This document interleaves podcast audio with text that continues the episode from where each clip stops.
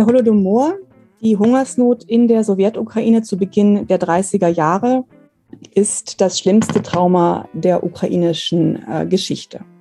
Um den Holodomor zu verstehen, müssen wir uns erstmal mit dem Aufstieg des Mannes beschäftigen, der für ihn maßgeblich verantwortlich ist. Das ist ähm, Stalin, Josef Stalin, der sowjetische Diktator, von dem Sie alle mit Sicherheit schon viel gehört haben und der, dem es in den 1920er Jahren gelang, sich ähm, in einem innerparteilichen Machtkampf nach Lenins Tod durchzusetzen und an die Spitze der Sowjetunion äh, zu setzen. Das war ein Machtkampf zwischen Josef Stalin, Grigori Sonoviev und Lev Kamenev. Und es war Stalin, dem es durch die Besetzung der zentralen Schaltstellen in der Partei gelang, äh, sich in diesem Machtkampf durchzusetzen, dabei seinen größten Konkurrenten Leo Trotzki, der ja eigentlich ähm, als äh, langjähriger Weggefährte Lenins auch eine Chance gehabt hätte, diesen Machtkampf für sich zu entscheiden. Allerdings war Trotzki in diesen Dingen nicht besonders äh, talentiert.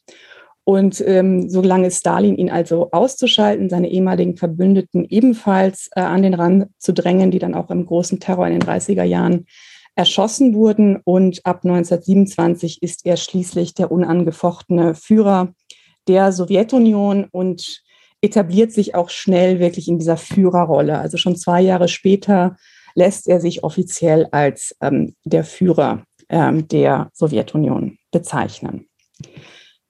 Mit Stalins Aufstieg zum, zur Macht setzt auch ein Politikwechsel ein auf vielen Feldern. Stalin gehörte auch zu denjenigen, die sich schon äh, in den 1920er Jahren gegen die sogenannte neue ökonomische Politik, kurz NEP, ausgesprochen hatten. Diese neue ökonomische Politik war nach dem Bürgerkrieg von Lenin beschlossen worden und erlaubte wieder ähm, also auf den Trümmern sozusagen der, der Schlachtfelder des Bürgerkriegs, äh, gewisse marktwirtschaftliche Elemente, brachte auch den Bauern viele ähm, neue Freiheiten. Sie durften also wieder überschüssige Erträge äh, verkaufen. Äh, also war eigentlich aus bäuerlicher Sicht äh, eine Zeit ähm, ja einer gewissen Freiheit, nachdem also die verhassten Großgrundbesitzer natürlich schon 1917 ähm, nicht mehr die äh, entscheidenden Gegner geworden äh, waren äh, und dann eben die, der Bürgerkrieg, wo viele Bauern eben auch ähm, vor allem für, für eine bäuerliche Befreiung kämpften und auch unter dem Terror der verschiedenen ähm, Bürgerkriegsparteien litten, sich aber auch teilweise den unterschiedlichen Bürgerkriegsparteien anschlossen, bedeuteten die 1920er Jahre so eine gewisse Freiheit. Stalin hatte schon, bevor er sich durchsetzte als Führer der Sowjetunion, diese Politik kritisiert, also als ein zu großes Zugeständnis an äh, den Kapitalismus, als Verrat an der kommunistischen Idee und äh, auch relativ schnell nach, äh, seinem, äh, nach seiner Machtübernahme äh, fasste äh, die Partei den sogenannten Beschluss der Liquidierung des Kulakentums als Klasse. Äh, wer waren die Kulaken? Als Kulaken bezeichnete man schon im 19. Jahrhundert ähm, oft reiche Bauern. Äh, tatsächlich aber ähm, kann man eigentlich nicht davon sprechen, dass es wirklich eine, eine Kulakenklasse, wenn man so will, äh, gegeben hat in der, in der ähm, Sowjetunion. Also es hatte sehr viel auch mit der Konstruktion eines Feindbilds zu tun, das oft nichts mit der dörflichen Realität zusammen das gar, oft gar nichts mit der dörflichen Realität äh, zu tun hatte. Äh, auf Ukrainisch ähm, bedeutet der Begriff oder heißt der Begriff äh, Kurkul. Und gegen diese bäuerliche, vermeintliche bäuerliche Klasse richtete sich also die ähm, Politik Stalins am Ende der 1920er Jahre. Und sie umfasste die Deportationen und Inhaftierungen und Erschießungen von vermeintlichen Kulaken und ihren Familien. Und es, das betraf eben auch in hohem Maße die Ukraine und war äh, der gewaltvolle Auftakt zur Zwangskollektivierung der Landwirtschaft und war auch einer der wesentlichen äh, oder diese Zwangskollektivierung der Landwirtschaft war im Grunde äh, die wesentliche Ursache für die Hungersnöte, die dann äh, kurze Zeit später begann, begannen. Zwischen 1930 und 1933 wurden zwei, circa zwei Millionen Bauern als Kulaken enteignet und deportiert. Viele davon aber auch ähm, erschossen oder starben kurz nach der Ankunft in, äh, in ihrem, ähm, äh, an dem Ort, in, an den sie deportiert worden waren. Also das, das war oft auch in äh, Zentralasien, wo sie, wo sie auf, auf feindliche Lebensbedingungen äh, stießen und kaum Möglichkeit hatten, äh, sich eine Existenz ähm, aufzubauen. Wenn man sich jetzt die Ukraine anschaut, kann man auch sehen, dass auch schon zu Beginn der 1930er Jahre das Feindbild des ukrainischen Nationalisten äh, stärker wird. Also äh, Sie hatten ja in einer der vorangegangenen Vorträge gehört, dass es in den, in den 1920er Jahren in der gesamten Sowjetunion die sogenannte Politik der Kolonisation, also der Einwurzelung, gegeben hat, so auch in der Sowjetukraine. Und diese Politik beruhte auf der Vorstellung, dass man durch äh, die Schaffung von nationalen Kadern, die Moskau treu ergeben äh, sind, letztlich den Kommunismus stärken kann. Das war diese Formel von äh, national in der Form, sozialistisch im Inhalt. Auch diese Politik hatte Stalin bereits früh äh, sehr kritisch äh, gesehen. Und schon zum Ende der 20er Jahre können wir gerade in der Ukraine sehen, dass diese Politik äh, unter Druck gerät. Und schließlich äh, ist dann eine Abkehr von ihr zu beobachten. Und die ukrainische Intelligenzia gehört äh, zu denjenigen frühen Opfern des stalinistischen Terrors, die sich gegen eine Elite richten.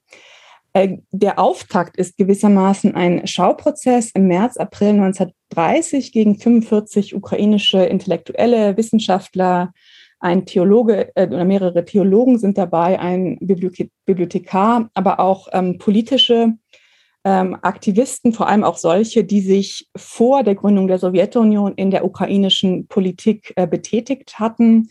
Äh, Schriftsteller sind auch dabei. Und alle werden also antistaatlicher Aktivitäten beschuldigt. Und dieser Terror gegen die vermeintlichen ukrainischen Nationalisten setzt sich in den nächsten Jahren auch noch äh, fort. Zu Beginn der 1930er Jahre ist eine unmittelbare Folge von Stalins äh, Politik ähm, sind, sind die Hungersnöte in der Sowjetunion. Wenn man sich das Ganze geografisch anschaut, hat man mehrere Schwerpunkte. Also die ukrainische Sowjetrepublik ist besonders betroffen. Die kasachische Sowjetrepublik ist ebenfalls besonders betroffen. Auch äh, Teile der russischen Sowjetrepublik sind betroffen. Hier vor allem Teile der Wolga-Region, der Kuban-Region, in der allerdings sehr viele Ukrainer leben. Die Wolgadeutsche Republik ist betroffen, die belarussische Sowjetrepublik ist betroffen und auch die transkaukasischen Sowjetrepubliken äh, sind betroffen, also das heutige ähm, Armenien, Georgien und Aserbaidschan. Und wenn man sich die Gesamtzahl der Todesopfer in der gesamten Sowjetunion anschaut, geht man von mindestens acht Millionen Menschen aus, die in diesen Hungersnöten gestorben sind. Und auch während die Hungersnöte schon offensichtlich waren, während Menschen hungerten und starben, ging die Getreiderequirierung durch die Rote Armee und äh, den sowjetischen Inlandsgeheimdienst weiter. Viele äh, von den, denjenigen, die das ausführten, auch wenn die Motivlage in einzelnen Fällen natürlich nicht immer genau äh, zu rekonstruieren ist, waren wirklich davon überzeugt, dass sie äh, eine, ähm, ein Dienst tun an der kommunistischen äh, Idee. Ein in Deutschland relativ bekannter ähm, Schriftsteller aus der Sowjetunion ist Lev Kopolev, der aus der Sowjetunion emigrierte und seine Erinnerungen äh, sind auch ins Deutsche übersetzt, sind relativ bekannt gewesen, äh, als sie publiziert wurden und schuf mir einen Götzen, heißen diese. Und er war eben auch einer derjenigen überzeugten Kommunisten, die sich an diesen Getreiderequirierungen beteiligt haben, den Bauern das letzte genommen haben, was sie noch hatten und dabei der Überzeugung war, dass er ähm, der kommunistischen Idee dient und all dies tut für eine bessere Zukunft. Ausgangspunkt, die Befehle davon gingen natürlich von der Zentrale in Moskau aus, aber es waren eben auch immer äh, lokale Kader, äh, die diese Befehle ausführten. Ähm, wobei man auch gerade in der ukrainischen Sowjetrepublik auch sehen kann, dass es von Teile des lokalen ukrainischen äh, Parteiapparats auch Widerstand ähm, gegeben hat gegen oder Versuche, äh, diese, die, die, die Hungersnot abzumildern. Ähm, aber auch wenn es jetzt teilweise gerade, gerade in der ukrainischen nationalen Historiografie eine Tendenz gibt, dieses Verbrechen gewissermaßen zu russifizieren, muss man natürlich auch sagen, dass äh, hier die, äh, die Grenze zwischen Tätern und Opfern sich nicht ganz genau an ethnischen Linien festmachen lassen. Also dass man jetzt irgendwie davon sagen, also das ist, stimmt nicht zu sagen, das war ein russisches Verbrechen an Ukrainern. Also die, die Täter-Opfer-Kategorien sind da nicht immer leicht äh, zu trennen. Wenn man sich jetzt die relativen Zahlen anschaut, der Opfer, dann war die kasachische Sowjetrepublik das am meisten betroffene Gebiet. Äh, auch hier, genau wie in der Ukraine, gab es etwa zeitgleich auch den Terror gegen kasachische Eliten. Äh, der Berliner Osteuropa-Historiker Robert Kindler hat über den ähm, Hungersmord, den, den, ähm, die künstliche Hungersnot in Kasachstan ein Buch geschrieben und dabei auch gezeigt, dass es auch ein Mittel war äh, oder als Mittel gesehen wurde, die vermeintliche Rückständigkeit der kasachischen Nomaden zu bekämpfen. In der Sowjetukraine selbst, also wie gesagt, eines der Zentren ähm, der Hungersnöte zu Beginn der 1930er Jahre, also zwischen 1932 und 1934 kann man etwa sagen, war die Sowjetukraine in hohem Maße betroffen. Aber auch hier verteilten sich die Opferzahlen unterschiedlich. Also am schlimmsten betroffen war äh, die Region äh, Kharkiv und Kiew. Das waren auch eben die Regionen, wo ähm, die, die sehr, sehr stark bäuerlich geprägt waren. Also die Ukraine war ja insgesamt bäuerlich geprägt, aber auch hier sieht man nochmal regionale Unterschiede. Und die, also auch in den Städten ähm, war die Hungersnot natürlich zu bemerken, aber weil auch viele Bauern, die eben nichts mehr zu essen hatten, in die Städte flohen. Aber hauptsächlich äh, waren eben die Bauern Opfer von diesem Menschheitsverbrechen. Und man geht von etwa vier Millionen Todesopfern in der Sowjetukraine aus. Es ist gar nicht so einfach, die Stimmen derjenigen zu finden, die diesen Hunger erlebt haben.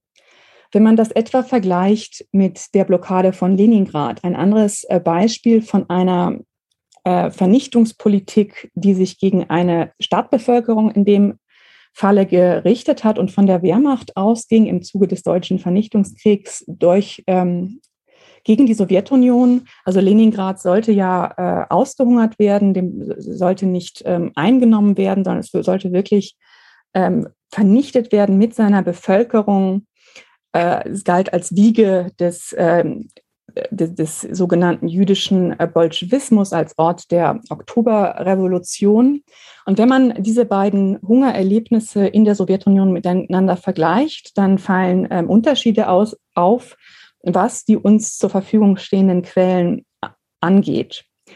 Der Unterschied lässt sich ähm, auf vielerlei Weise erklären. Einmal einfach damit, dass, wie gesagt, die meisten Opfer des Holodomor äh, in der Ukraine Bauern waren. Das heißt, ähm, auch oft Menschen, die eben nichts ähm, schriftlich hinterlassen haben, die nicht, die äh, zu deren ähm, Leben es nicht gehörte, etwas niederzuschreiben. Äh, das heißt, die haben einfach auch weniger schriftliche äh, Zeugnisse. Anders eben in der äh, Leningrader Stadtbevölkerung mit ihren vielen Akademikern, mit ihren Intellektuellen, äh, mit, ihren, ähm, mit ihrem städtischen Milieu, also wo viel mehr Menschen äh, Tagebuch zum Beispiel führten oder auch die das, das Schreiben über den Hunger als Überlebensstrategie ähm, entdeckten, also ähm, einfach um irgendwie durch den Tag zu kommen, diese, dieses Hungergefühl zu versuchen zu äh, verschriftlichen. Äh, das ist einmal ein Unterschied äh, zur Sowjetukraine. Ein zweiter Unterschied ist, dass ähm, die Hungersnot in der Sowjetukraine oder überhaupt in der Sowjetunion im Grunde äh, die gesamte sowjetische ähm, Periode hindurch, also bis äh, mindestens zur Perestroika unter Michail Gorbatschow, äh, tabuisiert worden ist. Also es war nicht möglich, darüber zu sprechen. Das heißt, es war auch nicht äh, so gut möglich, die Stimmen der Überlebenden zu dokumentieren. Also es ist auch ein Unterschied äh, zu Leningrad, wo es also ähm, beginnend mit dem sogenannten Tauwetter, aber dann auch noch in den 1970er Jahren äh, die Initiativen gab. Das Wichtigste ist ähm, das Blockadebuch äh, von Daniel ähm, Granin und ähm, Adis Adamovic, die also äh, dann begonnen haben, Zeugnisse zu sammeln. Und da war das eher möglich, weil die Blockade von Leningrad ja ein deutsches Verbrechen äh, war und somit das äh, Sprechen darüber eben in der nachstalinistischen Zeit eher möglich war, als über ein sowjetisches Verbrechen äh, zu sprechen.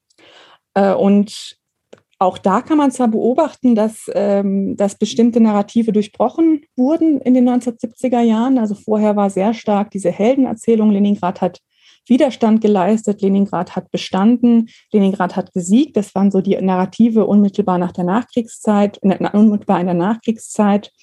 Äh, und die wurden dann eh zunehmend äh, ja relativiert, ergänzt eben durch diese Opfererfahrung und auch durch Dinge, über die man nicht sprechen konnte.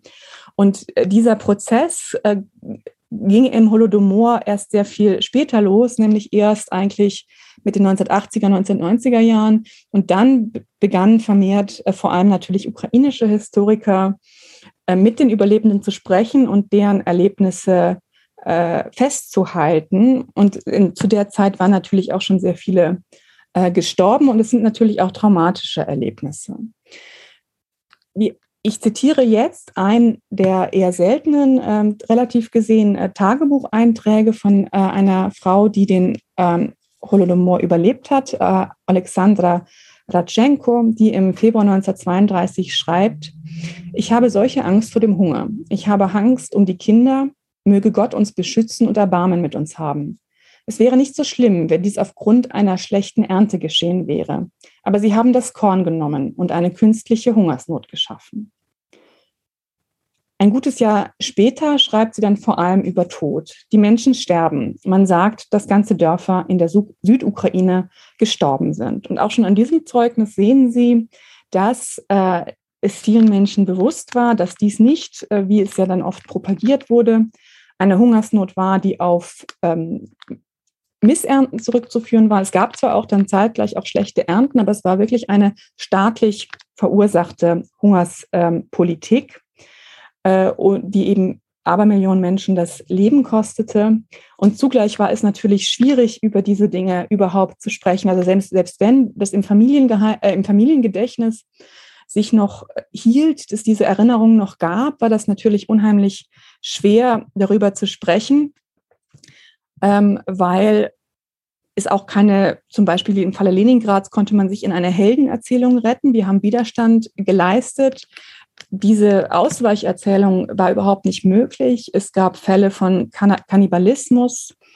Äh, es waren extrem traumatische Erlebnisse, etwa von Eltern, die äh, hofften, dass ihre Kinder überleben, indem sie ihnen sie in ein Waisenhaus geben, nur ähm, um zu erfahren, dass sie dann auch dort den Hungertod äh, starben.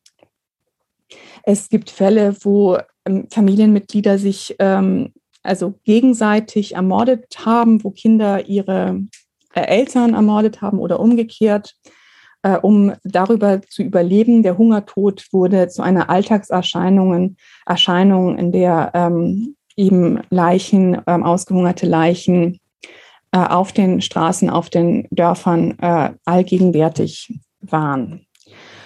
Der Höhepunkt der Hungersnot in der Ukraine war 1933 und 1934 wurden auch die Maßnahmen langsam äh, zurückgefahren. Äh, Aber auch danach, kurz danach, ging ja auch der Terror in der gesamten Sowjetunion äh, weiter, so auch in der Ukraine. Äh, und dann schließlich 1941 ähm, der Angriff der Deutschen auf die Sowjetunion.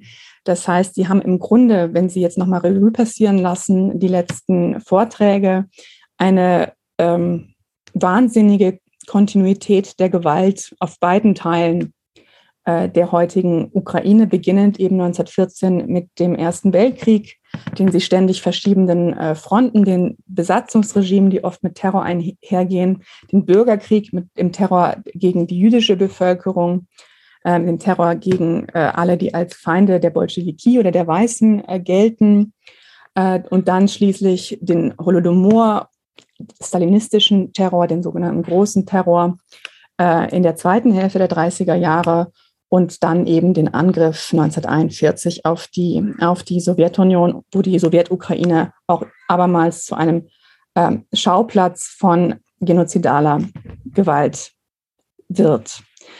Diese Hungersnot ist auch international wahrgenommen worden, auch wenn die Sowjetunion alles äh, tat, um diese ähm, Phänomene zu verheimlichen. Aber es gab ja Diplomaten äh, und Korrespondenten in der Sowjetunion und über diese wurden die Hungersnöte dennoch ähm, bekannt. Es gab auch internationale Hilfsangebote Angebote und Güter. Äh, sie wurden aber kaum äh, in Anspruch genommen. Also es gibt wirklich erschütternde Bilder von ähm, äh, Waggons, Hilfelieferungen mit Getreide, die dann auf den Bahnhöfen in der Sowjetunion ähm, verrotten. Äh, einer der wichtigsten ausländischen Augenzeugen war der walisische Journalist Gareth Jones, der auch schon in dieser Zeit über die Hungersnot berichtete und auch nach seiner Rückkehr aus der Sowjetukraine in den Westen versuchte, äh, Bewusstsein zu schaffen für das, was da passiert äh, war. Aber es gab auch eben viele Beispiele von Menschen, die ähm, sich von der sowjetischen Propaganda blenden ließen oder auch einfach nicht bereit waren zu akzeptieren, dass diese Gewalt äh, gegen die eigene Bevölkerung Teil äh, der sowjetischen Realität war. Der, das berühmteste Beispiel ist wahrscheinlich äh, Walter Duranty, ein Journalist, der ursprünglich aus Großbritannien stammte, aber dann in den 30er Jahren viel über die Sowjetunion äh, schrieb für ein westliches Publikum, unter anderem in der New York Times. Und ich zitiere jetzt einen äh, relativ bekannten Artikel von ihm darüber. Uh, you can't make an omelette without breaking eggs. There is a serious food shortage with occasional cases of well managed state or collective farms. There is no actual starvation, but there's widespread mortality from diseases due, due to malnutrition. In short, conditions are certainly bad in certain sections, the Ukraine, North Caucasus, and Lower Volga. The rest of the country is on short rations, but nothing worse. These conditions are bad, but there is no famine. Wie wir äh, inzwischen wissen und wie Gareth Jones auch schon zu der Zeit wusste, mit dem äh, Walter Duranty sich auch Schlagabtausche äh, öffentlich ähm, geliefert hat, war das nicht äh, zutreffend. Also Walter Duranty war zu der Zeit in Moskau äh, und diese ähm, Berichte über die Hungersnot in der Sowjetukraine wurde auch von den Ukrainern in der Zweiten Polnischen Republik wahrgenommen. Und einige in der ähm, heutigen Westukraine, also damals Ostpolen, einige Ukrainer blickten ja durchaus mit einer gewissen Hoffnung, mit einer gewissen Sympathie auf die Sowjetukraine. Einige ukrainische Nationalisten waren sogar äh, aus, der, aus Polen äh, in die Sowjetukraine äh, geflohen, weil sie sich da auch unter dem Eindruck der Nationalitätenpolitik der 1920er Jahre eine freiere Entfaltung der ukrainischen Kultur und der Sprache erhofften. Und nicht wenige von diesen wurden äh, in dem, im Terror der Stalin, des ähm, Stalins gegen äh, Ukra die ukrainische Eliten entweder äh, in Gulags inhaftiert oder erschossen. Und diese Nachrichten über die Hungersnot ähm, trugen auch dazu bei, dass in, der, in Polen, also unter der ukrainischen Bevölkerung in Polen, äh, eine starke Desillusionierung ähm, mit der Sowjetunion einsetzte und es also viel weniger als äh, eine Verheißung für die ukrainische Nation gesehen wurde. Die Erinnerung an den ähm, Holodomor wurde in der Sowjetunion durchgehend praktisch bis, wie gesagt, in die 1980er Jahre äh, unterdrückt.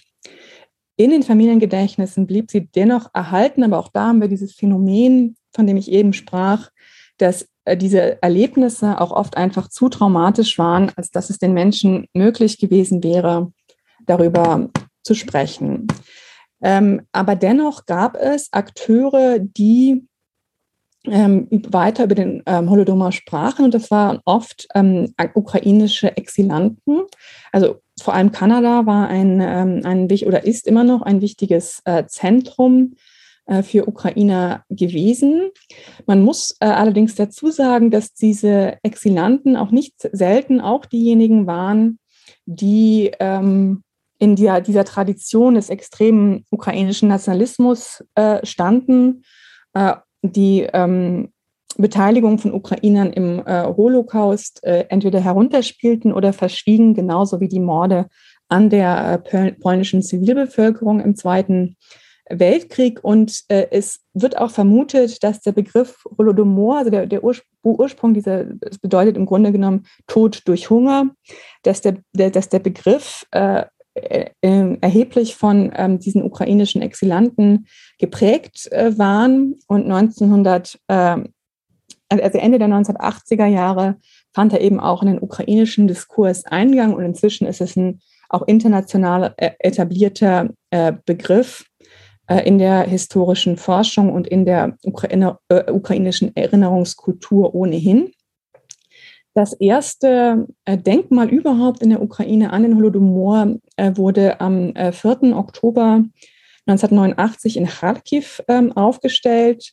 Das ist ein sehr einfaches Holzkreuz, es steht bis heute da, ein sehr einfaches Holzkreuz, das eben an die Opfer des Holodomor erinnert. Nachdem, nach der Unabhängigkeit der Ukraine 1991 ähm, ja, ja, erlebte das natürlich einen äh, viel größeren, ähm, äh, bekam die Holodomor-Erinnerung einen viel größeren Stellenwert in der ukrainischen Gesellschaft. Also es hatte auch natürlich damit zu tun, dass dann auch ähm, ja, äh, gegen die Sowjetunion gerichtete nationale Projekte äh, wieder viel mehr Einfluss hatten. Also Geschichte wurde viel mehr national erzählt. Das ist die eine Dimension. Die andere Dimension ist aber auch einfach, dass da einfach wieder das Sprechen über sowjetische Verbrechen, über Trauma, über Gewalt, Gewalt gegenüber den Ukrainern ähm, möglich wurde überhaupt.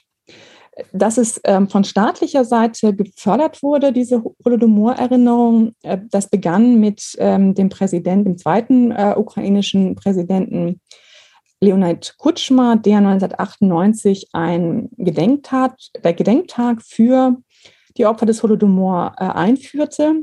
Zu einer wirklichen geschichtspolitischen Offensive kam es dann aber erst ähm, mit der Präsidentschaft von Viktor Juschenko, der ja äh, aus der sogenannten Orangen Revolution 2004 siegreich hervorgegangen war, zum Präsidenten gewählt wurde und eben nicht nur eine stärkere westliche Orientierung seines Landes anstrebte, sondern auch eine ähm, ja, Emanzipation, wenn man so will, eine national verstandene Emanzipation von der Sowjetunion.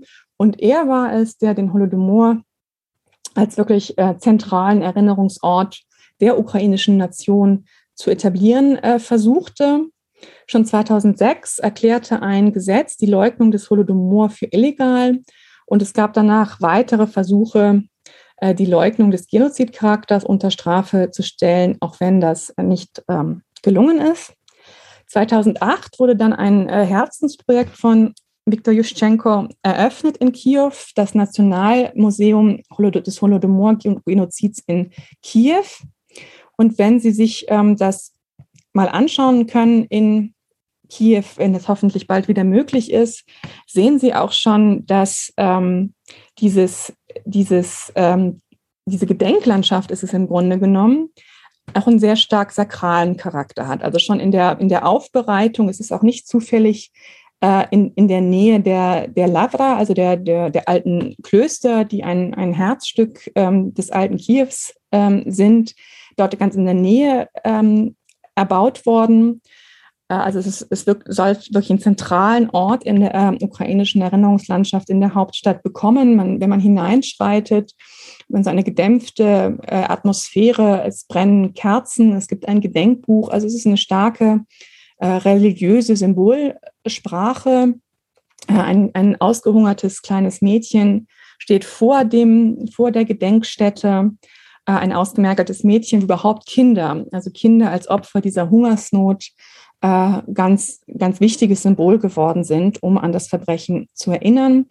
Und was auch interessant ist, ist, dass dieses Museum ganz in der Nähe von der ähm, ähm, Matrodina, also der Mutterheimat äh, in Kiew steht die eben an den sogenannten großen Vaterländischen Krieg und den Sieg der Sowjetunion erinnern soll. Und wenn man nach Kiew reinfährt, sieht man diese Statue schon äh, von weitem.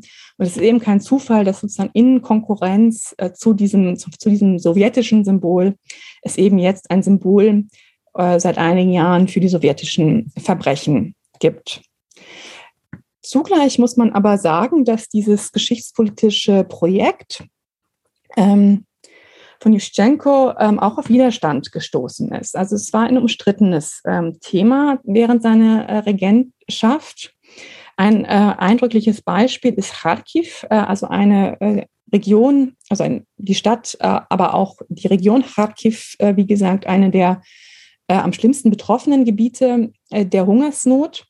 Und auch hier wollte Juschenko ein ähm, ein äh, Denkmal äh, im Stadtzentrum aufbauen lassen und die lokalen Eliten lehnten das aber ab und so befindet sich das Denkmal jetzt äh, außerhalb des Stadtzentrums an einer Autobahnausfahrt. Äh, und auch der Nachfolger, der prorussische Nach, Nach ähm, Folger von äh, Juschenko, Viktor Janukowitsch, äh, Präsident von 2010 bis zu seinem Sturz 2014, lehnte den Genozidbegriff wiederum wieder ab. Also das heißt, das war auch in der Ukraine ein umkämpfter Begriff. Wenn man sich äh, das, die Umfragen aber anschaut, dann muss man sagen, dass man äh, in den letzten Jahren einen Erfolg von dieser, ähm, äh, von der Polit Geschichtspolitik unter Präsident Juschenko beobachten äh, kann. Äh, also inzwischen ist eine Mehrheit der Ukrainer, äh, also eine große Mehrheit der Ukrainer äh, davon überzeugt, dass eben der Holodomor ein Genozid am ukrainischen Volk war. Und das ist die große Streitfrage. Diese, diese Frage, war das jetzt ein Genozid Stalins am ukrainischen Volk oder war das eine Folge seiner Kollektivierungspolitik, seiner antibäuerlichen Politik die die ganze Sowjetunion betraf und sich vor allem eben in den Regionen katastrophal auswirkte, die vor allem bäuerlich geprägt waren oder eben in, ähm, äh, in äh, Kasachstan, äh, wo die nomadische Lebensweise ähm, eben mh, dazu führte, dass hier besonders viele Menschen an den Folgen dieser Kollektivierungspolitik ähm, starben. Diese Frage ist der Holodomor ein Genozid am ukrainischen Volk, ist aber, so würde ich sagen, eigentlich, auch obwohl es auch von Historikern wahnsinnig viel hin und her debattiert wurde, nicht primär eine Frage der Geschichtswissenschaft. Also es gibt jetzt immer mehr Historiker, die sagen, das ist eigentlich nicht so wichtig. Aber diese Frage, ist das äh, ein Genozid oder nicht, ist eben auch eine politische Frage und eine juristische Frage.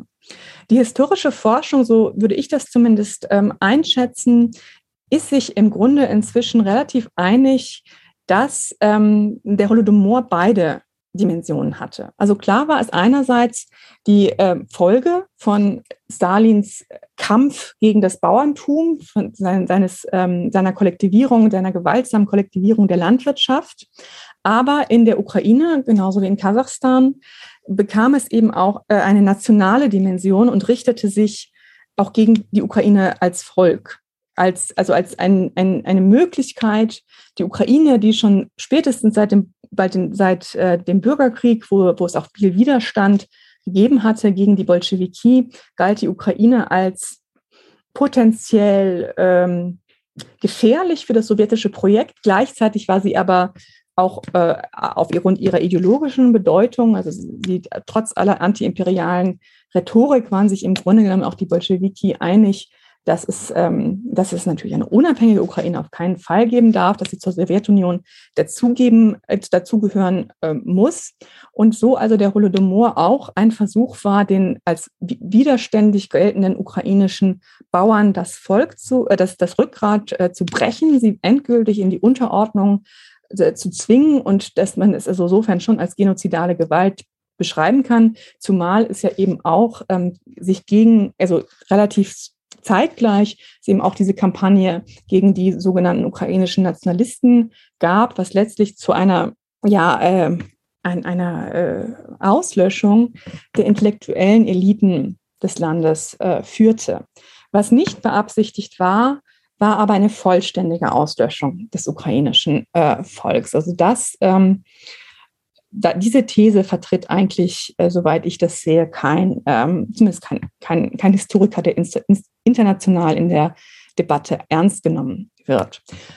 Also um diese Frage zu beantworten, äh, war das jetzt ein Genozid oder nicht, wobei ich jetzt gerade gesagt habe, ist aus geschichtswissenschaftlicher Perspektive vielleicht gar nicht so wichtig. Aber trotzdem müssen wir uns ja damit auseinandersetzen, um zu verstehen, ähm, warum diese Genozidfrage so, so viel Bedeutung hat in der, in der Ukraine.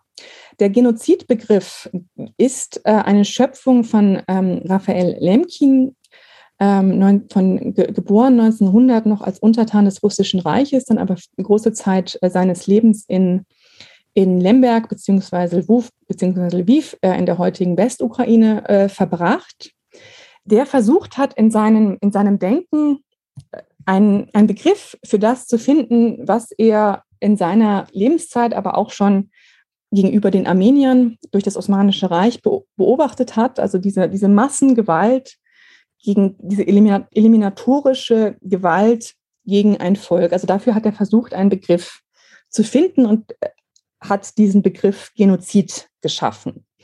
Wenn man jetzt sich fragt, was war denn für Lemkin ein Genozid, dann kann man in seinem Buch, das er auch während des Zweiten Weltkriegs, äh, da war er im Exil, veröffentlicht hat, ähm, Axis Rule in Occupied äh, Europe, äh, dort definiert, definiert er den Genozid als die Zerstörung einer Nation oder einer ethnischen Gruppe, einen koordinierten Plan verschiedener Handlungen, der auf die Zerstörung essentieller Grundlagen des Lebens einer Bevölkerungsgruppe gerichtet ist, mit dem Ziel, diese Gruppe zu vernichten. Also Lemkin hat eigentlich einen relativ breiten Genozidbegriff äh, vorgelegt.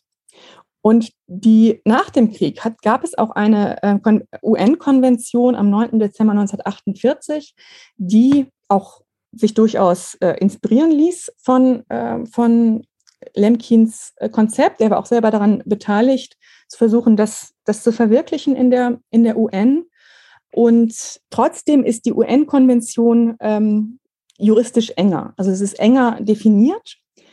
So, so heißt es dort, eine der folgenden Handlungen, die in der Absicht begangen wird, eine nationale, ethnische, rassische oder religiöse Gruppe als solche ganz oder teilweise zu zerstören. A. Tötung von Mitgliedern der Gruppe. B. Verursachung von schwerem körperlichen oder seelischem Schaden an Mitgliedern der Gruppe. C. Vorsätzliche Auferlegung von Lebensbedingungen für die Gruppe, die geeignet sind, ihre körperliche Zerstörung ganz oder teilweise herbeizuführen. Verhängung von Maßnahmen, die auf die Geburtenverhinderung innerhalb der Gruppe gerichtet sind. Gewaltsame Überführung von Kindern der Gruppe in eine andere Gruppe. Das heißt, diese Definition ist etwas enger und zentral äh, für die Debatte ist ähm, die Absicht also die Absicht, dass es planvoll in einer bestimmten Absicht übernommen, äh, unternommen wurde. Das heißt, im Grunde genommen, wenn man diese Definition erfüllen will, müsste man eine Quelle finden, wo Stalin, jetzt etwas plakativ gesagt, wo Stalin schreibt, ich möchte durch die Hungersnot die Ukraine als Volk vernichten. Und das gibt es natürlich nicht. Was auch noch äh, bemerkenswert ist und auch wichtig, um diese ganze Debatte zu verstehen, ist, dass auf diese Konvention natürlich die Sowjetunion äh, einen erheblichen Einfluss gehabt hat. Äh, das heißt auch, dass die soziale Gruppe fehlt. Kann man erklären damit, dass die Sowjetunion natürlich ein Interesse hatte, dass ihr eliminatorischer Klassenkampf gegen bestimmte soziale Gruppen, ob die nun real oder imaginiert waren, nicht als Genozid, Genozid äh, klassifiziert werden kann. Deswegen ist also der juristische Nachweis zu führen, dass es ein Genozid vorliegt, äh, relativ schwierig. Auch wenn Lemkin selber, das ist relativ spät bekannt geworden, aber er hat selber mal 1953 einen Vortrag gehalten, der vor Anfang der 2000er Jahre dann auch publiziert worden ist. Und da hat er eindeutig gesagt, der Holodomor ist für ihn ein Genozid gewesen, sogar der äh, im Grunde genommen der Höhepunkt eines länger angelegten sowjetischen Genozids an der Ukraine als Nation.